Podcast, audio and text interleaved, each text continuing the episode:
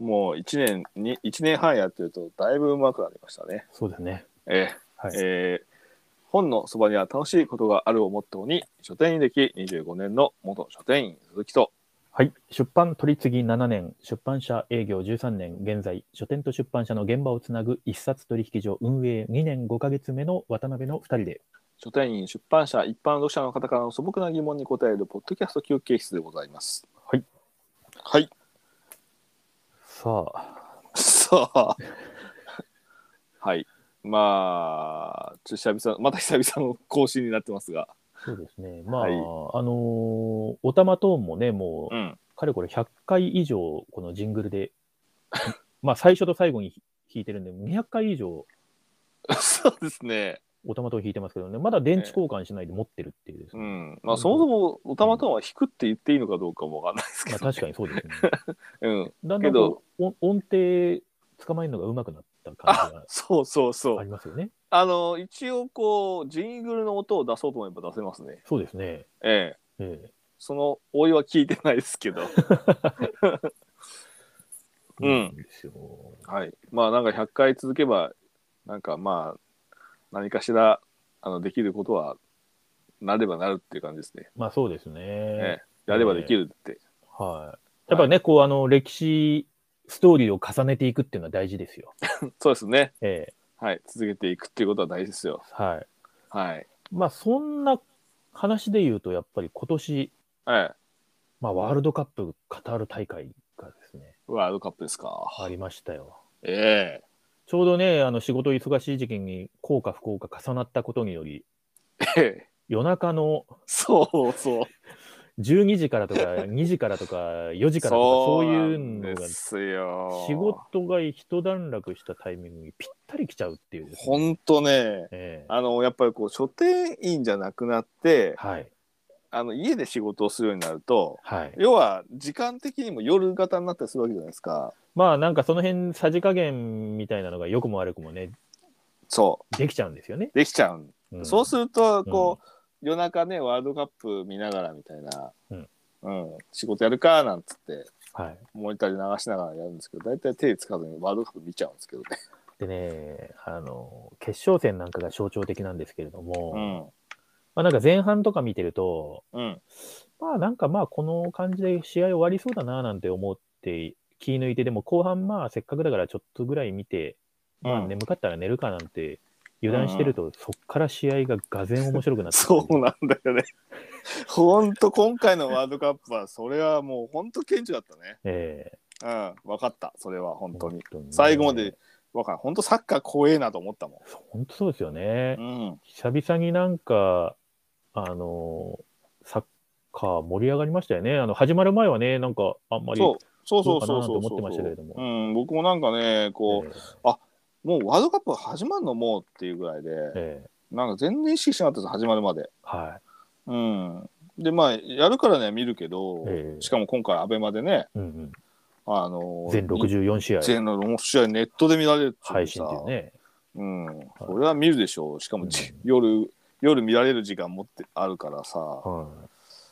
いねえ見ちゃったらまあ面白い試合ばっかりでねそうなんですよ。うんまあ、そんなこんなで、やっぱり今年振り返ると、そのサッカーっていうのが外せないなっていう感じが今してるわけですけども、うん代表の試合とかもね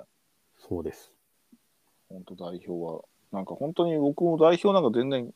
正直期待もしてなかったし、うん。まあ組み合わせもそうだしねうん。うんあのまあ多分ほとんどの人はそうだと思うんだよねはうんであのほら別にそのアジア予選とかも見てなかったからい。えあのね状況もよくわかんないしさ、ー、はうん、僕あのフランスワールドカップい。はい。本当98年だっけえその時にフランスのさサポーターっていうかフランスの人たちがさー、はい。要は全然盛り上がらなくて自国で開催するにもかかわらずまあなんか、あの、ちょっと民族、人種問題みたいなのねもう待って、まあそフラのンスはね代表にもかん、あのー関心がなくてう、んで全然盛り上がったのにやっぱりそのグループリーグ突破してはい。勝ち上がりについて盛り上がってったっていうのがあって、えそれ見た時になんか現金だなとかそういうんじゃなくて単純にたサッカーってやっぱこのぐらい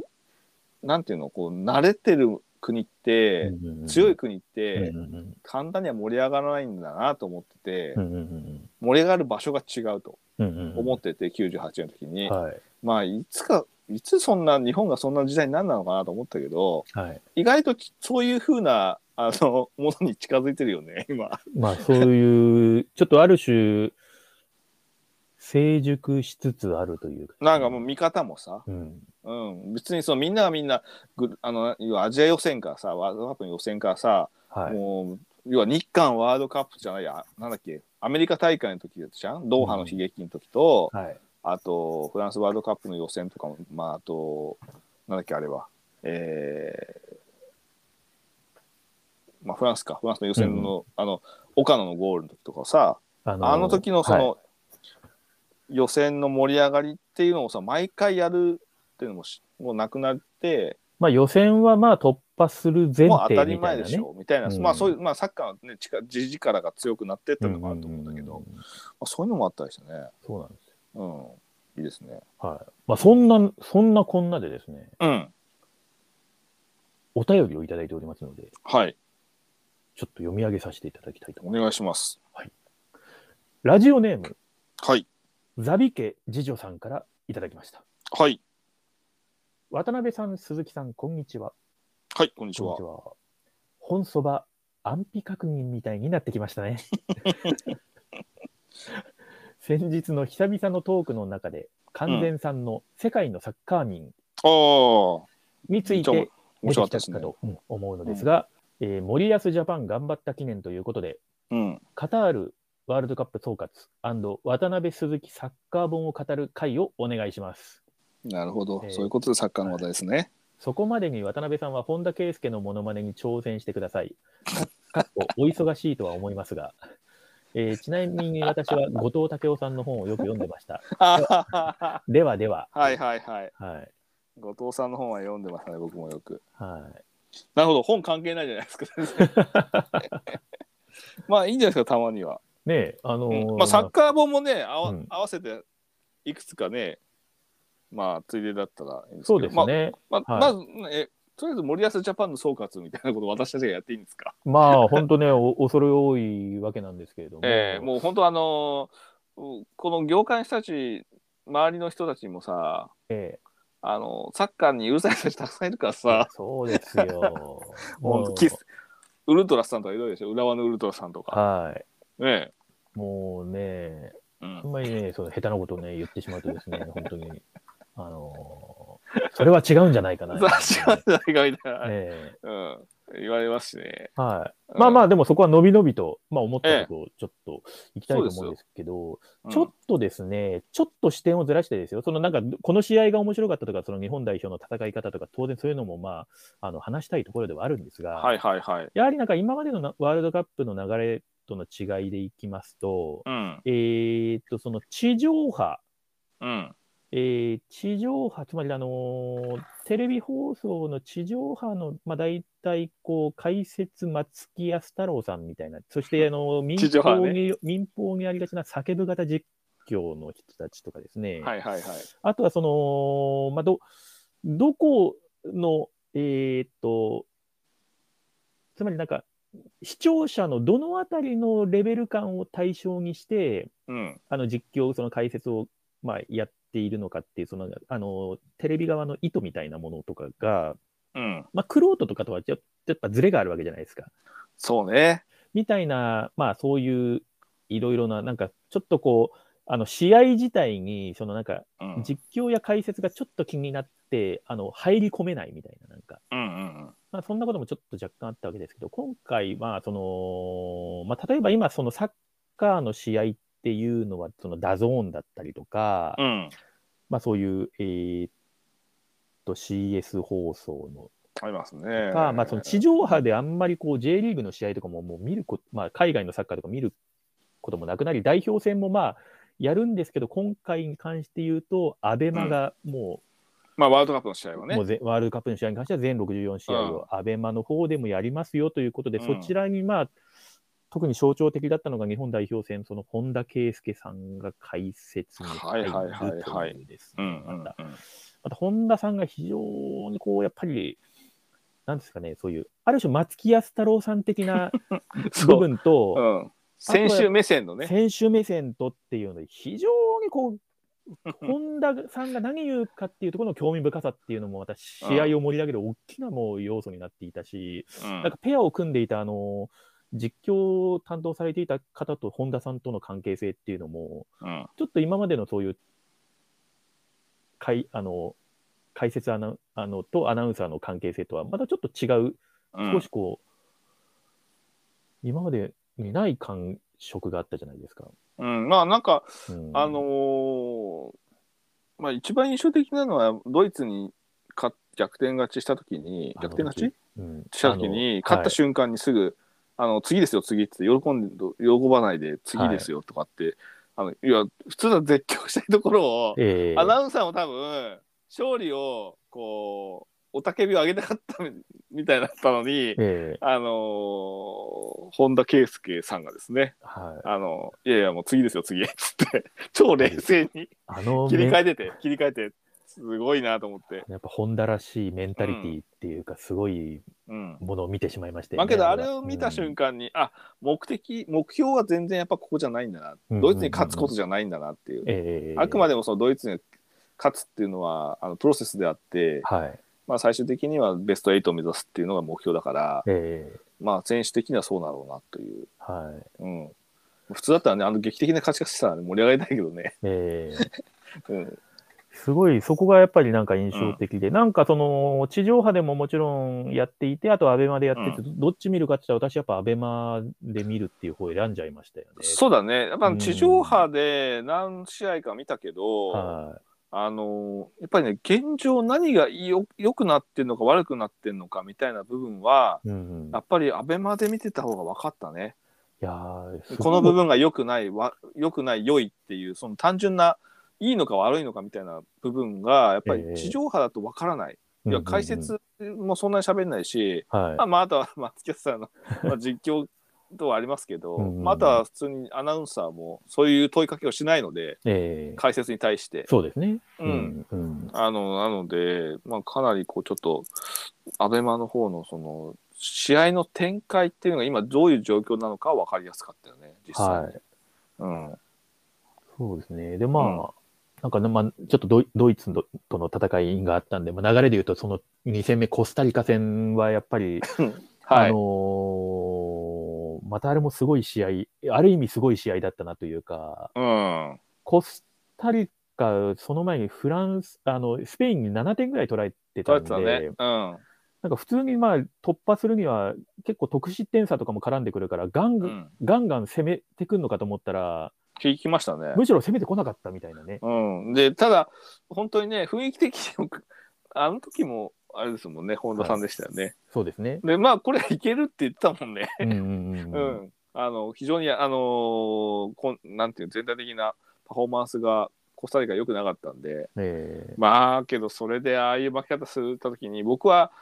なんだろうなあーやっぱり日本ってこんな感じなのかないや、とあ思って。の、だいぶあれは、あの負けはちょっと、あの、一気になんか、あの、テンション高かったのが一気にこう、ドーンと落とされたってい どううどう落とされがあたっ。て、そう、うん、まああれがよく良かったのかもしれないけどね結果的にはですよね。うん結果変に的には。やっぱりこういうちょっとしたパフォーマンスが落ちるとこうなっちゃうんだみたいやなっ。ぱりなんか一瞬のそういうズレとかが、あの、うんこういう結果につながるんだなっていう、うんすごいものを、まあ、見ちゃったし、あとは ね、あの、まあ、左サイドのディフェンダーで入った伊藤洋樹選手に対すはるいはいこう批判みたいなものをあーバックパスこうね。ええななんかバックパスばっかりしてとか、あのみうん三笘その前に三笘選手が左サイド、同じサイドに入ってるんですけどはいはいはなんかだからここにパスがつけられなくて、うんっていうところで、まあ、伊藤洋樹選手に対する批判みたいなのがツイッターとかでかなり目立って、はいはいはいまあ、そこに対して本田さんもツイッター上でね、なんかいろいろうんあの書いたりとかもして、まあ、ちょっとそういう、あのーまあ、ツイッターにああやって書き込むうーっていう意味で言うと、まあ、あのラピュタとかがね、あの放送された時とかもね、あのーまあ、そういう現象が今までもありましたけれども、日本においてはね。はいはい。でもなんか、やっぱそういう、あの、見見方ってそう SN、プラス SNS みたいなね、うんものと、あとそういうウェブメディアの方での、ああるいはあとは、あの、YouTube で、こう、うんなんか戦術とかを、こう、すごく細かく、あの、解説できる、あの、YouTuber さんが何人もいてですね、はいはい、まはあ、そういうい。人たちが、あの、えーと、試合時間中にライブ配信してですね、うんで、その人たちの所見みたいなものが語られるみたいな、そういう視聴の仕方なんかも、つまり YouTube、YouTuber の方での、うん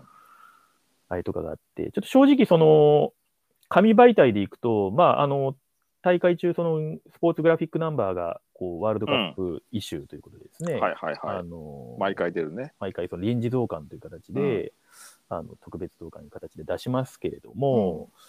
少しそことそのリアルタイムでの語られ方とか、あるいはそのうん本田さん自身もそこでこうなんか、ある意味語れちゃうっていう、このメディア状況が。いや、それね、うんこれ、まあ、これちょっとサッカーから離れても最近さ、はい。まあ、ワールドカップネタとかでも YouTube のおすすめ上がってきてさ、え例えー、えば、ジョーチャンネルとかあるじゃない上昇時ですね。うん。はいあと、鈴木啓太のさ、はい。あの、チャンネルとかでいろいろその中間俊介を呼んで話聞いたりとかさ、はい。要はその、日本、まあ、J リーグ、まあ、フランスワールドカップとか、まあ、あと、ね、南アフリカだとか、うんまあ、ドイツ大会とか、いろんな出た代表選手をに話を当時どうだったか聞いてるわけじゃん。そうなんですよ。でそれそれらの選手たちがうんやっぱりそのサッカー経験者の上昇時とかに対して話を聞き出して本音が出るわけじゃない。ええー、あれ見た時に、うんこうサッカーも含めてはい。スポーツジャーナリズムっていうかそのスポーツノンフィクションって、うんうんうん。もうちょっと成り立たないなってちょっと思ったんだよね。あのーすごくやっぱ今回その、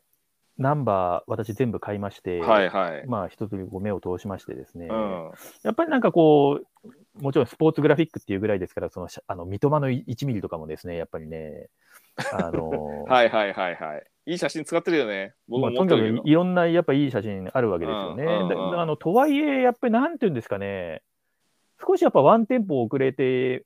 うんやっぱりまとまってこうやって雑誌になってっていうところとうのんスピード感とかが、うんなんかやっぱそうなんですよ。そうあの例えば昔のさあの金子達人のえ28年目のハーフタイムだとえか、えええええあとその後なんだっけ、あのー日韓ワールドカップの時だったっけ、えうんうんうんうんああのーそのああいうのってさ現地の要は中田と親交が深い熱えいえ金子達人が中田からいろいろその話を聞き出して話を作ったとか要は当時の注目選手のみんなが知りたいけどど何考えてるか分からない選手のはい。言葉をそういった、あのーまあ、のスポーツノンフィクションの作家がね取材して聞き出して本にするっていうのが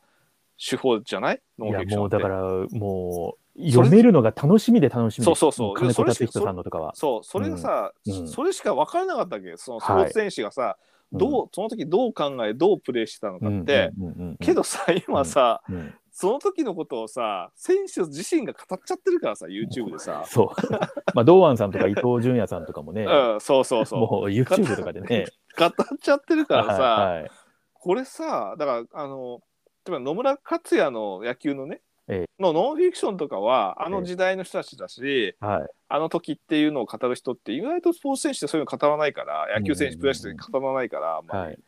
あるんだけどサッカー選手って結構やっぱ自分でいろいろそのチャンネル持ったりとか、うんあのしててすごいの今特にそういうの見てるからさもはうちょっとそういう本としてのそのねノンスポーツノンフィクション特に今のそのサッカーって難しくなってんだろうなってふと思ったね。い、そうですね、うん、あの率 You- YouTube に関しては。直にそこのやっぱ YouTube とあうるん種この雑誌みたいなところうそのん、なんか、あのーこれはもう言い悪いじゃないんですけどやっぱすごく感じましたよ、今回カタールでは感じるよね。ああの、ロシア時よりもだいぶ進みま したよ進今ん進んだ回、ええでやっぱりさそのマスコミのインタビュー例えばそのボックスあの最後のその試合終了後のインタビューも含めて質問のね、質質とか問ね。のね質とかもそうだけどさ、あそこで語っせ語ってる選手の人たちって、うんいやマスコミが伝えてるその、まあ、あのメディアが伝える選手の言葉って、うんいや本音で YouTube で語られちゃってるのが見えるから、はい余計にこうなんていうの外向きの言葉で、マンションのこうメディア対応そうメデ用のィアあメのディア対応の言葉としてもう分かっちゃってるから、まあそこうにですね何のありがたみも感じなくなってるんだよね。そうですよね。うん、これは本当すごいと思うよ。これ大変だと思うよ。うんうん、スポーツを伝えるっていうその仕事に対して。であと本当にね、その選手の方と信頼関係のある、うん、えージャーナリストさんとかとの、うん、おーそういう、なんていうんですかね、ま、あの関わりの中で聞き出せるものっていうのは当然あるんですけど、なんかもっと選手時代の上下関係とか、んそういう先輩フットボーラーとかとの、うん。 YouTube チャンネルに呼ばれてそこで喋ることとかい、や、全然違うもん。同じ釜の飯食ったもんども、うん濃さが、うんそのままこう聞けるみたいな。そう、その時の誰にも話してないことを喋ってるからうさ、んこれさ、俺、この間言われたのが、はい。僕が結構その書店さんとか行った時に、えこういろいろその書その仕事の数字の話とかをさ、はい聞かれて、え結構大変なんですよみたいな愚痴をけ愚痴というかその結構大変そうですっていうことをよく聞くんですよっていうのをほその取り次ぎさんの人に言ったらはい。 「あのあそうなんだやっぱ鈴木くんだからだよね」っつって、うんうんうんうんあの、俺俺らが本屋さん行ってもさみんな、ほそういうなんていうの苦しいこととか言わないもんねっつってあーはいはいはいはいうん、あ、うんうんそういうもんなんだと思って。それと同じでさやっぱりさ、うんうんうんなんかやっぱり経験した人同士の中でそれ YouTube で話されてるからさじ。ええその辺の、うん、ちょっと伝え方っていうのは本当にめある程度テレビとか新聞とかの媒体って、うん、伝える側も結構あの受け取る側も分かってきちゃったよね。まあそうですよね。というのは感じました、今回の本当そうですよねワールドカップはなんかやっぱその、アベマはその本田圭佑、まあ話題、話題性、本当に本田さんも話題だけど、その、あと、ま、牧野選手をね、ピッチレポーターに起用うん、しあたりそとうか。だね、うん、やっぱりそのね、うんあの経験者を持っていくよね。うんで、なんか言ってたもんね、その、あの、本田圭佑っていうに、こう、質問、いいくつかの質問で、はい。民放からワールドカップの解説依頼があったら受けましたかって言ったら、うんいや、受けなかったですってう言っんたうもんねんうんうんうんうん。うんそのぐらいやっぱりちょっと、そのもう伝え方っていうものに対して、はい。しあのサッカー選手は警戒してると思うし、うんうんまあ、そういうのもあってね、なんかいろいろ、いろんな角度から、いろんなものを比べられる、うんうん、大会だったんじゃない今回。いや、そうですようね。んうんまあね、戦術とかそういうのは語れないけどさ、うはん、い。なんかまあただね、あの見るだけは長く見てたんで、はい。うん、アメリカ大会の頃から僕はワールドカップは見てるんで、うん、いや、でもすごく、なんか、あのー良かったっすよね。なんか、うん。まあちょっと日本はね、できればあのクロアチアに、まあ、PK 戦、ああいう形になりましたけどね。はいはいはでもなんかこう、まあなんというか、でもやっぱいつか優勝い。うん、するぞみたいな気持ちもなんか改めて芽生えたっていうか、まあけど日本サッカー協会はだって2050年には優勝するってそうそうそうそう目標でしょうん。ワールドカップで。ええうん、ただなんか今回は負け、負けてかその、ベスト8を目標にして達成はできなかったけどええ、なんか非常にこう、将来、こう今まで結構、一時期、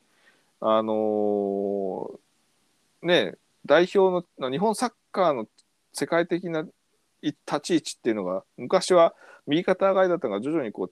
う、ね、下がりつつあるっていう風になってた時少しなんかまったりした感じそう、にまなったっしてがあまっすたよね時に、うんうん比べたら、またちょっと上り調子っていうか、将来が明るくなったように見えた大会だったと思うので、そうですね。まあ、あと選手個々のね、うんあのやっぱり、フランス大会なんてさ、海外でやし、あの、海外のチームにいた日本日本人選手、一人もいなかったからですね、もうなんか、今、逆ですからね、J リーグの選手が7もう人ぐほらいほでしょと。んどほとんどいな、ねうん、そう J リーグほとんど、もう本当少数派でしょ、だって。そうスタメン張れる選手なんてああんまりいなかったと思うね、そうそうそのぐらいの逆転現象が起きてさけどやっぱ個の力は非常に上がっててしかも、ね、選手もただ海外で働いやなんていうのチームにそれを着てますじゃなくてさ中心選手として働いて。あの活躍してる選手たちもいて実績も残してる人たちばっかりだからさ、まあ、海外で、海外のリーグいるけど、今回呼ばれなかった選手なんかもたくさんいますまあそうだよね。うん、もうね、なんていう贅沢な。いや、うん、まあ、そういう中で、あのー、なかなかこう集まって練習できない代表チームをままとめ上げて、うん、まあ、力を発揮するっていう意味で、こうなんか森保監督もいろいろやっぱり、まあ、ちょっと特にそういう戦術的なところに、なんか一加減ある人っていうと、うん、ちょっとこう心もたないっていうか、森保さん、。ね。なんかそうみたいだね。えー、その予選の時には結構変わり映えのない保守的な戦術采配してたらしいんだけど、僕は見てないんで分かんないですけど、うんなんか監督の部分で違いを埋めないような見られ方をしていたわけですけども、うん、なんか、蓋を開けたら、まあ、こういう形でなん かそのドイツ、スペイン撃破みたいなね。だってなんだかんだ言ってさ、ベスト16いってる監督ってさ、うんはい、トルシエは2002年は自国開催だけどさ、えー、その後さ、岡田と、はい、あと西野、はい、で、今回の森保でしょ、はい、日本人監督なんだよね。そうです。で、まあ、西野監督は直前までハリル・ホジッチ監督がやっていて、ねね、で今回でいうとモロッコ代表が直前までハリル・ホジッチ監督が そうそうそう解任されたんでしょ、えー、だから、あのちょっと正確に難難があって選手 との圧力を生む監督なんですけどかわいそうだなと思いながら、えー、とはいえやっぱなんかすごくそういうチーム力を上げるのにたけたすごく、うん、すごい人なんだなって改めて思いましたけれども、うん、まあけどね予選の時とワールドカップと大会と違うのは当たり前だからさまあ本当そこそこですよね、うん、だから森保さんはなんかもしかしたら本当ベスト8っていうところから逆算してやってたとしたら本当すげえなって思いますけど、まあどこまで そこまでやってたのかわからないですがまあ選手からのね、なんか信頼というか、すごく人柄という部分では、なんかすごくモチベーターなんでしょかなり、うん、あったみたいなので、うん、もしかしたらそういう外野の見方とは違うそういうチーム内の力学とか、うん、うん、また働いてたのかなっていうの、ね、まあ、あるんだろうね、結構メンタルな部分が大きいからさ、サッカー特にワールドカップってさ、えー、うん、なんか印象に残った試合とかありましたなんかワールドカップうんそうですねまあやっぱりあのー、決勝戦は、 うんそもそもどこか応援してたチームってあったいや、まあ、あのー、基本、まあ、日本代表は、うん、まあ、まあ、そうだね。密かに期待を寄せてたわけですけど、うん、まあ、あとはでも、そのベスト16でクロアチアと当たってからはクロアチアを応援してたんですけど、ね、あそう、うん、まあ、モドリッチ選手やっぱり、だね、ただまあ、ああいうこう、なんか3、10代後半のその他で言うとネイン、えっ、ー、と、あとクリスチアーノ・ロナウド、ポルトガルとか、まあ、メッシ、はいはいはい、メッシもそうですけど、ね、アルゼンチンのね。うん、えー、あと、まあ、ネイマールはまあまだまだあれですけど、まあでも、だんだん、うん、そなんか何大会もこう戦ってきた、その、あの、歴戦の猛者みたいな人たちが、うん、まあ、今回がもうまあ最後というところで、はいはいはい、はい、なんかもう一つ輝こうとしてる姿まあ、日本代表で言うと長友選手あたりがまたな んか、あの、自分の、自分の役回りみたいのを意 識、強く意識している様子がありましたけれども、うん、なんかああいう、そういうベテランの物語みたいな、うん、そのなんか超一流の中にあっても、やっぱり、いろいろ、あとは、ウルグアイでしたっけ、あの、韓国代表があのポルトガルにこう、うん、すすごいあの、ソン・フンミン選手のあの、カウンターからの1点入って、はいはいはい、それで裏番組であのウルグアイがあの決 勝あの予選を上がれなかったっていう,、うんうんうん、あの試合とかもありましたけどそうあれはちょっとビビったねうんやっぱサッカーわかんないな最後までと思いましたねああいうこうなんか予選を突破するところのなんかこうなんか熱い感じっていうかうん、大体、だってアルゼンチンも優勝しましたけど、あのサウジアラビアにね、そうだよ、初戦負けてんだ、ね、負けてるんですから。そうそうそうそう。すごいことですよ、本当うに。ん、うんそうなんだよね。なんかいろいろそういうドラマティックなやっぱりうん、ことがいろいろあって、なんか今回その全64試合をそういうのをまた見ることができる環境だったので、うん、うん。そうそうそう。よりより楽しめたんですよね。あのーまたさ、うん、アベマって何度もふふなんていうのフルでお見直すことができるじゃん。あの、はい、あの、あ後のね、あの見れる時間にまたもう一回、そうそうそ見う、るフこルとタがイでムきでたん見でられるから、うんだから、あのー結果は分かんないけどさ、はすぐ、あのもう一試合、裏でやってた試合とか見られるからさ、すごいよね。い、すごいですよう。ん。まあ、ななんんかかなかり、堪能したよ。えー堪能しましたよね。だからこれがまた、ね、まあ、本になるんですかね、今回の大会のこととか、どうなんですかね。もうちょっと後かな、でも。うーん。もうまあ10年後、20年後とかにまた本になる可能性はありますけども。まあね、どうなんだろう、位置的に、あのーこう苦しんだっていう感じでもないからね、うん何かそこで、あのー何か秘訣とか秘密があったとか、そういうのっていうのもなんかなさそうだし、YouTube で先にみんな選手が喋っちゃいそうだし、う、うんん、どうなんですかね。ね、うん、ううん、んなんかね、あの前回だと、その、えっ、と、べ前回のワールドカップのロシア大会だと、その、えっ、と、ベルギー代表にあのカウンターを決められてですね、あれはさ、のーあれ、先に2点取ってんだよ、日本が。えーそうです、そうです。2対0でリードですよ。もう、あの時俺、行ったと思ったもんだって。ロストフの14秒ですよね。うん、その後14秒だっけ。 あの、えー NHK でなんかそういう、あの、ロストフの14秒っていう、うんあの番組があって、なんか吉田麻也選手とか山口蛍選手とかの証言とかうん番組ができてましたけど、あ、そう。あのキーパーを起点とした14秒のそうカだウねンターアタックなんですようんね。めっちゃ美しい。うんあ、ルカクだっけ最後。はい。あ、のーあ、あれ、ああいう、そういう挫折とかがあって、なんかまた今回の代表のある種の強さっていうか。そうだね。まあ、そうういう、そん、の、油断す油断、るっていうね。まあ、じゅ数十秒で一気に持ってかれるっていうね。うんそう、だからさ、数十秒といえばさ、はいあの、準々決勝のオランダ対アルゼンチンの試合であ、はいはい。アルゼンチンが2-1でずっと勝ってて、で、アディショナルタイム、もう長かったんだけど、えー試合、アディショアディショナルタイムを残り1分切って、はい。数十秒の時にセットプレーで、うんうんオランダがセットプレーで1点追いついてあと数十秒アルゼンチン勝てばはい。あのああの持ちこたえればすんなり勝てたのにえそれであの残り数十秒試合終了数十秒間の間にオランダがセットプレーで同点に持ち込んで PK までもつれ込んだって試合があっていやこれサッカーほんと怖えなと思ったもんねーすごいなんかイエローカードがバンバン出てた試合ですそようね。そうう。そうそうそうそうすごかったよねあの時、えーうんあれ荒れてたもんねかなり。えうん両方ともね。うん。けど、あればオランダの底力ってのはあるとこは思ったね。初め低調だったけどねー。えーうん。なんかそういうし、まあ、したたかさというか、なんていうんですかね、あの、うん。折れない、気持ちで折れない感じとかはね、そあの、なんか追いついたりとかする時のカタルシス感ってすごいですよね。 う。いや、うまいよね、あれ、まあ、追いつかれた側のなんか、あの、 いや、もう、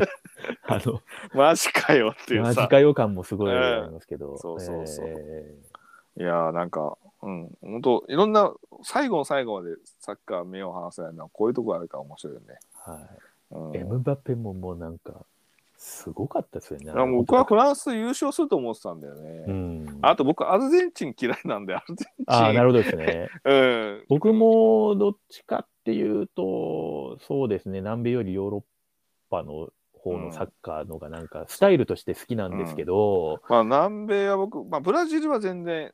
あのー嫌いじゃないし、うん見てて楽しいサッカーをするんで、うんあのー好意的に見られるんですけどアルゼンチンだけはね、なんかね 選手個々が汚いしね、うまいんだけど汚いしなんかこうなん何試合勝っても過去を残すから どうにも好きになれないんだよね。もうでも、すごかったですよね、なんかあの、フランス代表の決勝戦行くまでは、まあ優勝するだろうなっていう勝ち方だったのに、急になんかあの、なんだろうね、あれ、なんだったんだろうね。えーで、ハーフタイムとかにエムバペがすごいなんか、あの、チームに喝を入れて、ああ、なんか見た、それ。うんで、その後にデシャン監督が、うん、もうなんかすごい、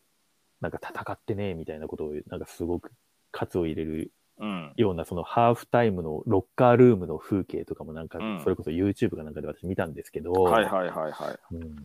まあ、あの、デシャン監督とかも、デシャンも確か98年ワールドカップのい。出てたよ、レギュラーですよ、でしレギュょ。ラーのあの、ね、あの中盤のあのディフェンシブなだっ選て手でしたけど、当時、プティもいたし、うん、あトゥラムも、今、息子が出てるけど、あ息子のトゥラム出てました よね。でうんトゥラムもいたし、 まあ、ジダンもいたしね。えうん。あのーエメ・ジャッケ監督ですよね。そう、あの当時のね、フランスワールドカップの、それまで結構期待されてなかったけどね。うんうん。いやー、すごいなんかエムバペすげえなーって思いつつも、なんか、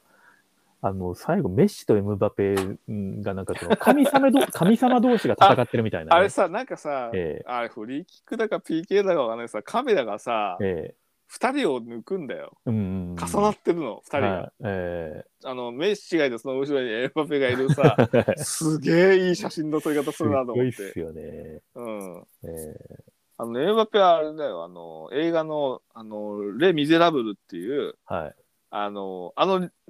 レ・ミゼじゃなくて、えあのーフランスのパリ郊外の貧困地区の若者の、まあ、暴動っていうかそういうのを描いたーはい映画があるんだけど、えーまあ、そこ出身なんだよねエムバペ自体が。だからそのエムバペ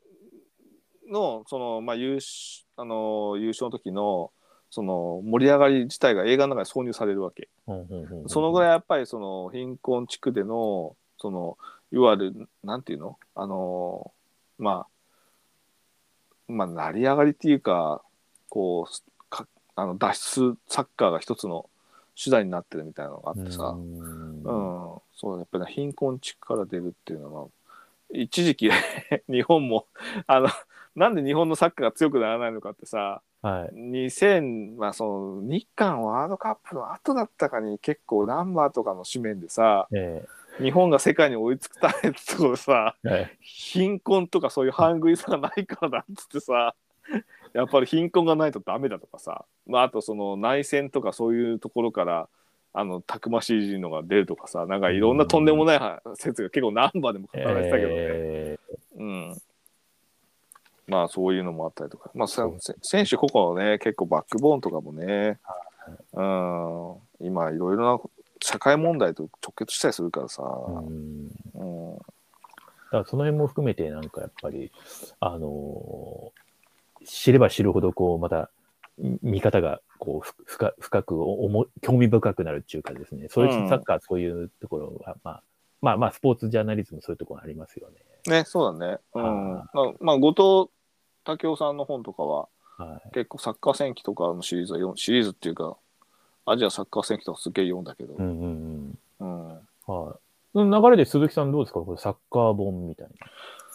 そうだね、まあ、金子達人の、あのーノンフィクションは、まあ、まあ、ナンバーノンフィクションは、もうまあ、みんな読んでると思うし、まああ、の時代は。。だよ。あれ、幻冬者文庫とかってなってましたっけ、えーっとね、幻冬者僕だっけ、あれ。文春 か。幻冬者じゃない文春ですよ、文春。確かナンバーだから。あのーなんだっけ、えーっと、まあ、オリ、アトランタオリンピックはい。うん、のその28年目のハーフタイムから、いはいはいあとそのあとなんだっけ、まあ、結構名作が出てますね、うん、初期の金子達人の本は僕は読みました。まあ僕も全部読んでます ね後半はねあのまあこれはこう言っちゃなんだけど当時の要はあそう決戦前夜ね決戦前夜とかはさいはいはいはいはいはい、あの要は中田川口、うんまあ、前園も初め28年のハーフタイムにいたかなあのアトラン注タ目ですからね、そう要はその注目された若手とまああの駆け出しの金子達人っていうのが非常に仲いいというか、うんまあ、結構親密で、うんうんうんまあ、取材も結構あった本音を切らせたのでええあのここでいろいろこう金子達人が聞いてでその後どんどんどんどんさ中田とかがさはい。よあのイタリア行ってどんどんビッグになってくるじゃん川口も、ええあのすごいビッグになってくるじゃん。で 金が出す人だけがずっとそのなんかやっぱりその自分の中でビッグになれないことに対してなんか鬱屈が感じられるんだよその後のノンフィクションで。 そうなんでですだねん。だんねじええ顔出しつつ出しちゃうんだよね。あー自分語りに入っちゃってあー後半のノンフィクションがはいはいは金子達人語りになっててそこから僕は受け付けなくなったけい。ど、おーうん、初期のは面白かったね。うんうんいや私もなんか不思議と、なんか途中から読まなくなってるんですよね、金子達人さんも。だまあ、やっぱあの頃って、そのなんかチームがなんかく空中、例えば G5 ジャパンとかもそうだと思うんですけうど、んなんか日本代表、そのアトランタオリンピックの時もなんかちょっとそういう、なんていうんですかね。あうそう要は西野が結構守りの方になったんだけけどど、せ中田は攻めもう勝てるね攻めるって、まあ、その辺のその戦術のねあの反発があってぶ、あの喧嘩してっていうのがあったりして、うん。まああの辺の悲劇性はあるよね。はい。ブラブラジルにはあの要はマイアミの奇跡で勝ったはいいけど結局グループリーグ突破できなかったみたいな。うんっていうそのだなん大か金星のけだけど結果が伴わないみたいなのあるよね。えーその時チームに何が起こってたのかみたいなので。そうそうそうそうやっぱ読むじゃないですか。そでなんか金子達人さんの本だとそういうところ裏裏側みたいなところに触れられるっていうのでなんかやっぱ読んでたんだろうなって思う。ううんん。ですけどうんまあまあまあまああのそうですよねやっぱそこがでもサッカー本まあ我々世代で言ったら、まあ、通ってきてるんじゃないかなっては思いますけどね。そうだね。うんあとですね、まあ私の方でサッカー本で言う、サッカー本ってその海外翻訳本で言うと、そのうん海外の選手の自伝みたいなやつとかも、まあ、あ、ちょいち多ょいいあるね。多いね。うん。で私なんかすごいむ前読んで面白いなと思ったら、そのズラタン・イブラヒモビッチのですね、うん スウェーデン代表のズラタン・イブラヒモビッチのアイアム・ズラタンっていう自伝があるんですけど、はいはい。いいね。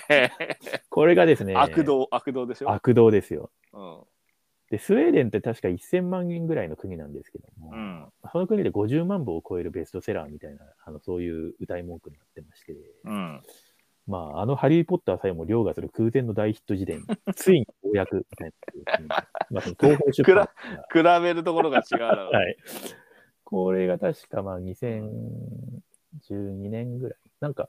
あの、牧目学さんがなんか面白いよなんて言ってて、へえ。で、なんか津村貴子さんとかもすごいサッカーフリーそうですね。本出してますもんね。うんで、なんか、牧目さんと津村さんの対談イベントをなんか書店さんでややらせていただいたときに、うん。なんか二人の間に課題図書として、このアイアムズラタンがこう 出て、うんでそれをなんか読んだ感想を二人で喋るみたいな時間が、な謎の時間がありまして、はいはいはいはいで、。それにあ合わせて私もこれを読んだんですけれども、うん。なんかすごいやっぱ、おなんか面白いみたい な、なんか、あの、やっぱ、あの、でもすごく、あの、イイブラヒモビッチっていうぐらいだから、やっぱその、あれなんですよね。だから、バルカン半島のそのルーツそうね。で、スウェーデンの移民うのん。子みたいな、やっぱ、もう、札付きの不良なんですよ、もうなんか。はいはいはいは移い。民の不良ってもう手に手に負えないじゃないですか、そのなんいか。や、まあ、まあ、わかりますよ。は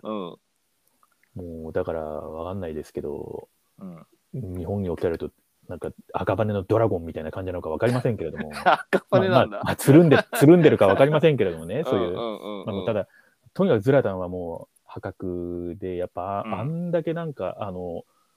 違い、あの、試合で違いを生み出せる選手って、やっぱりもう悪道ってこうなんだなっていうね、 それがすごい分厚い本なんです けど、いいね。全面にこう、うあん。のこの我の強さみたいなのが、ちょっと印象的な。なんかそれで海外翻訳、あの、選手自伝ジャンルみたいなのもサッカー本ってありますよね。あるねう。ん、モドリッチとかも確かありましたモドリッチも出してますね。うんうんうんそうだから今回あの完全さんがまあすごい、えあのー森保監督の方も出てるし、えうんうんうんうんモドリッチのも出してるし、ええもうやばいワールドカップに行ってサッカー本としてもあと完全さんがね、まあ東方出版も結構サッカー本出してるけど、はいうん、そう、なんかあの、モドリッチ自伝は確かあの、あれですね、一冊取引所でも見たことあるんで、これ、た東洋館出版社さんですね、だからあの教育書とかのあの東洋館出版社さはいはいんはが、なんかまあサッカー本とかもちょこっと出してるんで、多分その辺に強い編集者さんが多分いらっしゃるんだろうなとは思うんですけど、はいはいはい。ええそうそうそう、なんか面白いんですよね、こういう、うんなんか、選手ものっていううのん、も。ええそうそう。まあ、あと、まあ、あの、あれだよ。ニック・ホーンビーの僕のプレミアライフとかさ、うーん。あはの辺のさ、まあちょっとワールドカップとは違うけどさ、い。まあ、あの、オラが町のサッカーチーム、特にイイングランドはどんな感じなのかみたいなのが、ええなんか本当にね、あのー面白いよね。そう。あと、そうそう、あの、そう、そその線でいくと、えーっと、えーっと、それこそ完全さんで、あの、なんか、例えば、あの、東欧サッカークロニクルとか、はいはい、はい。あ、なんか、ああいう、こう、なんか、ルポルタージュもあれは面白かったのみたいな、なんか、そういうのとかも、おもろいじゃないですかう。ん、うん。サッカー本。東欧はね、あのーサッカーは特にまあいろいろ複雑な部分があったりとかして、うんで、あのーウクライナはさ、ええあの要はセフチェンコはだとかすごいあのーねええーまあ、当時 AC ミランのバリバリのバリバリのシステムとかね、そうそうそう、んあったりとかしてさで、ええあのーまあ、シャフタール・ドネツクとかさ名門チームがあったりとかして、えでちょうどその、まあ、今のあのロシアが侵攻する前のさえ要はそのクリミアとかクリミアとか含めてあと、えー、新ロシア派との内戦があったりとかした時期とかでさ、でなんかそのドキュメンタリーが NHK なんかワーワーでやっててえはい。でそこでさその当時あのシャフタードネツクもさ、ええあの東部にう今の要はウクライナの東部のドネツクにあったチームだからさ、、エンドミエストル地域とかですか、ねそうおでおうんはいまあ、そこが結局ホームホームチームの場所が内戦で試合ができないんでキエフにチームごと移ったりとかさ、は。もうなんかそういうふうな中でさやっぱりあのなんていうのその戦内戦中なのサッカーチームみたいないはい。のをドキュメントを追ってさ、であのーシャフタードネツクの当時のさキャプテンがさ、はいクロアチアのスルナでさはい、で ススルナがさなんかあのスルナはさユーゴスラビアでさ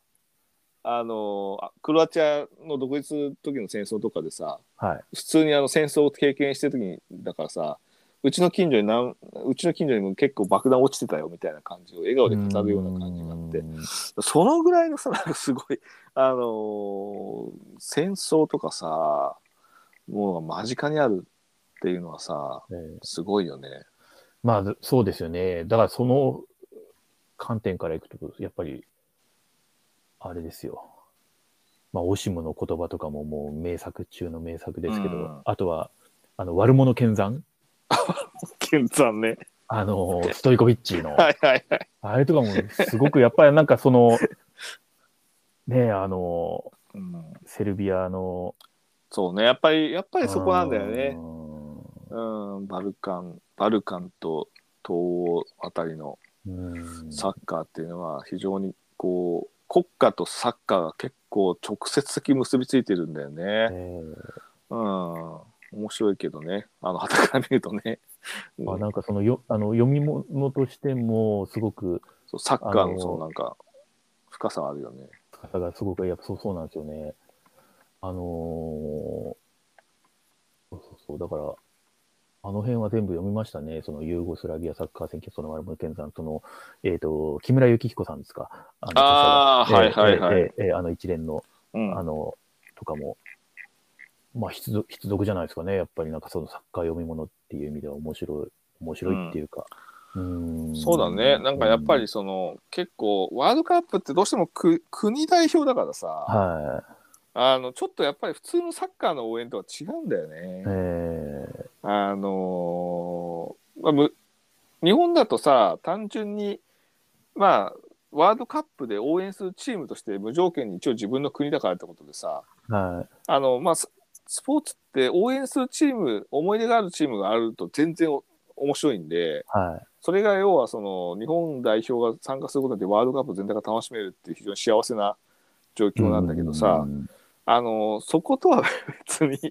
国家とかさ国っていうものをさそのわ代表チームに託すっていうナショナリティがある国もあるわけだからさ、えーやっぱりちょっとね普通の自分の地元の町にあるクラブチームの応援とはちょっと違うんだよねやっぱりね。うーんうん、なんかそのあたりはすごい面白いし、あと、そのイタリア今回出てないけど、ワールドカップに、えあのこの間のそのサッカー民、ー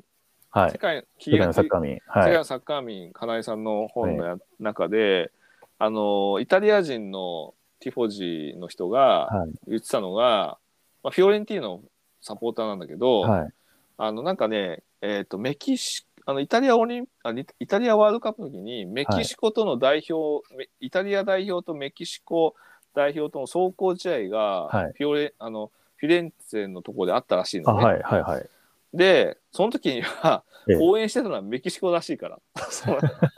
あのねそのぐらいのやっぱりクラブチームに対す るこう。そうそうそうあイタリアは特に都市国家の文化だから、うんうんうんうん国同士よりもえ都市同士の方がえええあ燃え燃えるというかそのアイデンティティが強いんで。うんだからその人は自分はイタリア人じゃないからっつって、えうん、フィレンツェ人だからっつってえ、うんうなんで、イタリアを応援すんのっていう話になってて、ええやっぱイタリアってそういうやっぱりアイデンティティでサッカー見てんだなとか国ごとにやっぱサッカーの見方って違うからええ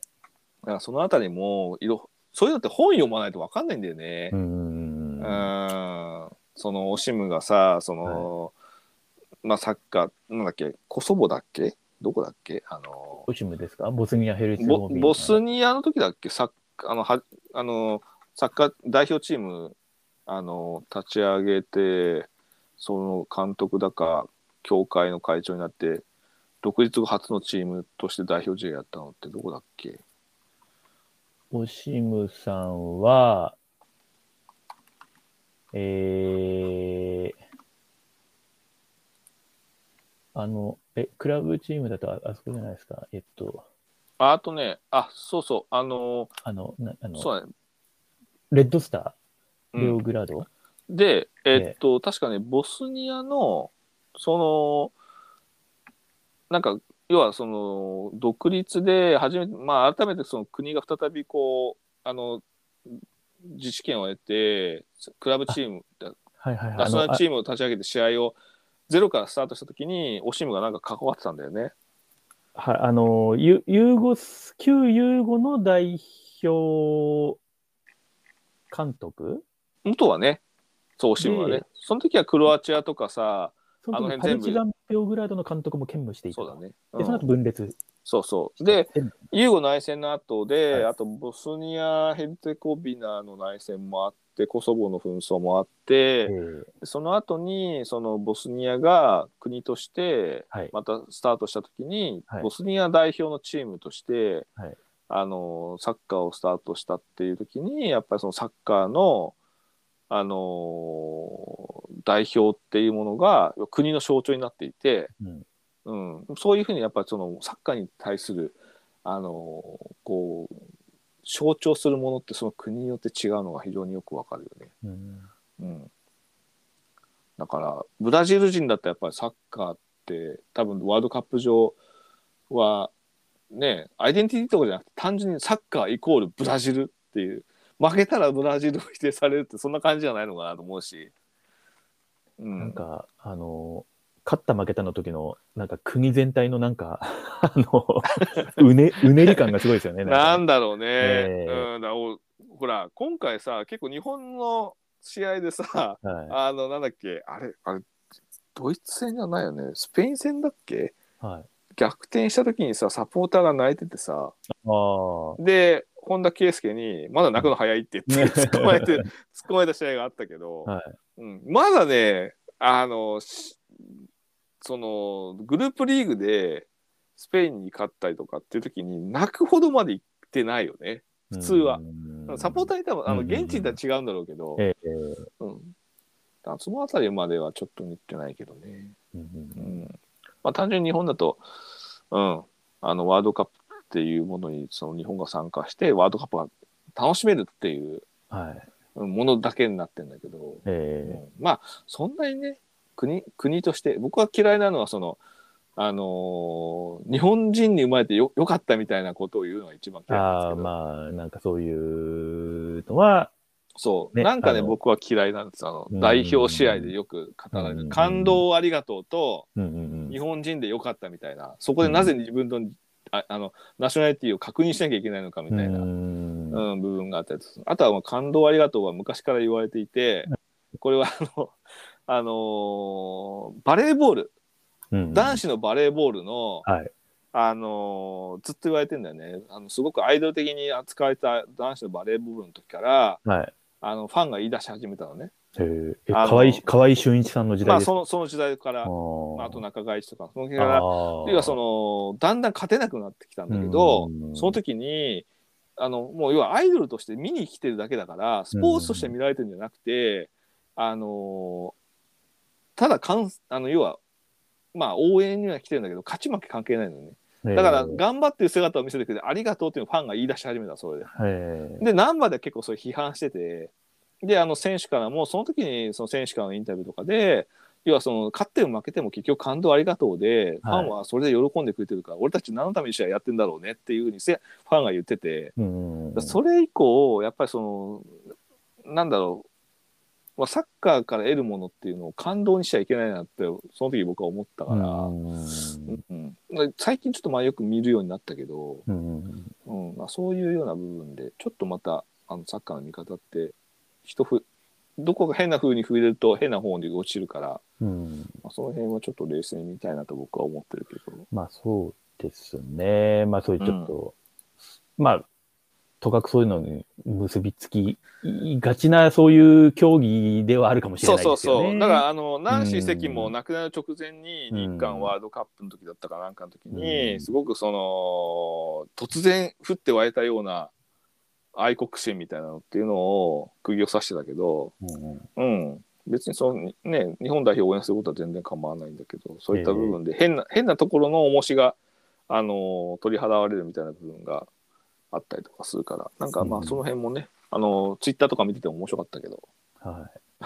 あのそんなことよりもサッカーを応援するよりもみたいなことを言う人もいれば、うん、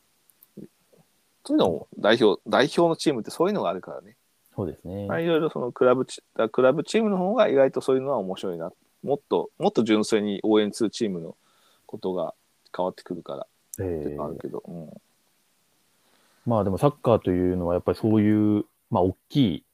あの、もうだ代表に象徴されるような大きいのもあれば、うんやっぱりこう、なんですかね、あの、あのサッカーデイズという本がありますけれどもですね。はいあの、杉江義嗣さんという方の著書なんですけれども、あの杉江義嗣さんですか杉江義嗣さんのですね、ええあの、ごご著書ですねが、これはやっぱりでも、その合わせて読みたいなはっていう感じがしますよね。そのサッカーという、そのものの、い、ええ、なんていうんですかね、もう一つのこう、側面といいますかですね。 いや、本当にこれ、ちょっとあの、なんかネタっぽく言ってるから、ちょっと、なん か、あの、変に受け取ってほしくないんですけど、えいや、は僕いは、あの、サッカーデイズ、僕大好き。え、変家な族こと家そう族、家族のサッ、家族のサッカー。うんはいそうですねお父さんと子供たちとサッカーですもんね、はいまあ、僕なんかも、あの、実は小学校5年ぐらいまで少年サッカー、2年、小2から小5ぐらいまで少年サッカー実はやってましてですね。うん、けどさ僕もさ小学校のさ部活でサッカーやってたけどはい。あのー結構多く多すぎてねうんうん。あの当時、キャプテン翼とか人気だったからさ、まあ、そうですよね。みんなサッカーやるんだよ。はい。うん。もうだからジャンププで、ジャンプは、あの、もうキャプツバですし、まうあ、んコロコロコミックにも、頑張れキッカーズっていう連載がありましたか あったあった。ら、ええそのぐらいやっぱサッカー漫画はその時はやっぱりね、そうそう。ありましたから。僕、幼稚園の時に川本にね、なんか教わったらしい んだよ。なんか出張サッカー教室みたいなのが、幼稚園で回って、う宇都宮住んでた時ね、なんかあったらしいんだけど、全然覚えてないけど ね。うねん、えだからまあそういうのもあるし、まあそのサッカー漫画とかもね、なんかあの、まあ青足とかアニメ化してますけども、そういう、はあとは何でしたか、もう一個なんかもももう一個面白い漫画が、私そっちは読んでないんですけど、えーあ、の、エゴイストになるやつですかなんかそうです、そうです。あの、なんだっけ、タイトル思い出せない。あの、もう、要は、エゴにならなきゃいけないってやつですよ。。そうそうそうそうそうん。う。えなんか人気らしいよね。えね、そうそうそううそう。ん。はまあ、あと、ジャイキリとかもあるけどい。うね。ん。だからなんか、キャプツバから、やっぱまたいろいろね、い今もあるんですね、漫画もね。う。うん ん。やっぱサッカーいいですね。うん。いいっすね。まあ、今度アジアカップがあるから。楽しみですよね。なんか森保監督、まあ続投が決まるということで、まあ、こまあれねに対してもね、いろんな意見があるようですけれども。うん。まあ、まずはちょっとアジアカップ楽しみですね。まあ、けどさ、今回のワールドカップちょっとさう、ん気象点結できすぎだったから さ、本当に 本当に。なんかさ、あの、結果云々よりもさ、ええなんかプロセスがあまりにもちょっとできすぎててさ、ええこれ以上の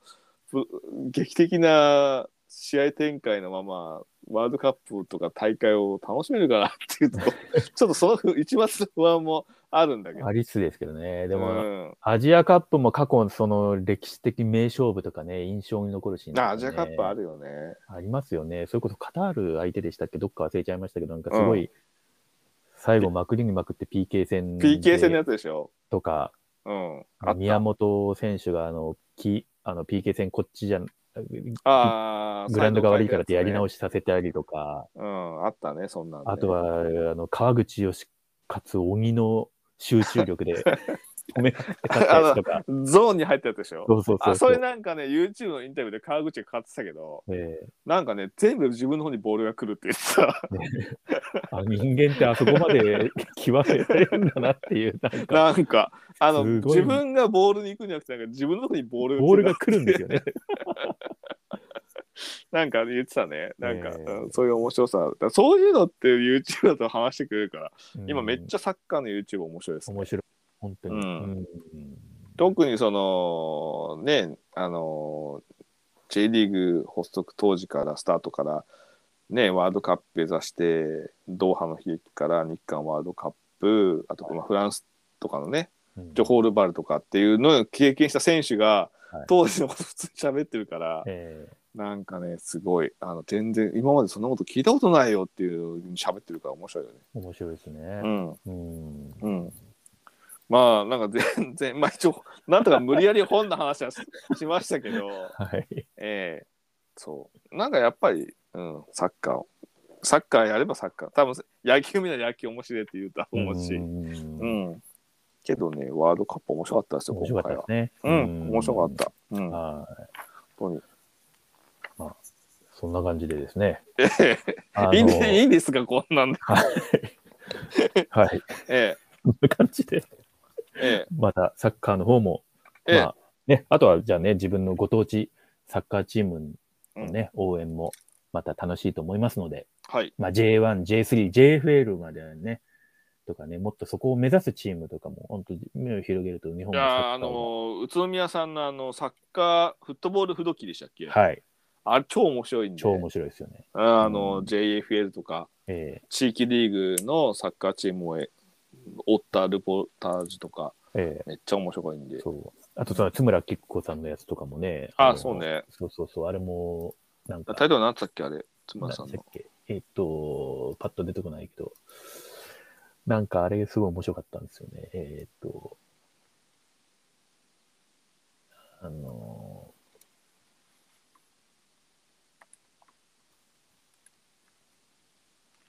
あ、This is the day です。はい、 This is the day。今、朝日文庫に入っているようですが、まあ、その J2